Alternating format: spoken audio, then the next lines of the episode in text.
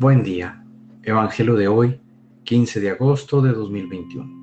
Mi nombre es Ignacio Salinas. Pertenezco a la Iglesia San Patricio del Ministerio de Estudio Bíblico Nazarenos Católicos. Del Santo Evangelio según San Lucas capítulo 11 versículos 27 y 28.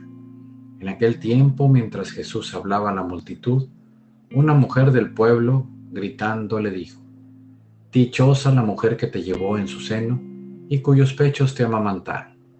Pero Jesús le respondió, Dichosos todavía más los que escuchan la palabra de Dios y la ponen en práctica. Esta es palabra de Dios. Gloria a ti, Señor Jesús. Reflexionemos. Este Evangelio es en honor a nuestra Madre, la Virgen María, y a todas las madres de la tierra. Vayamos al encuentro de María, que será ella la que se quede con nosotros después de la crucifixión de su Hijo Jesús, y estará con nosotros el tiempo que la necesitemos, y también intercederá por nosotros ante su Hijo. Queridos hermanos, vivamos ese gozo de tener a la Virgen María entre nosotros y no debemos impedirle interceda por nosotros.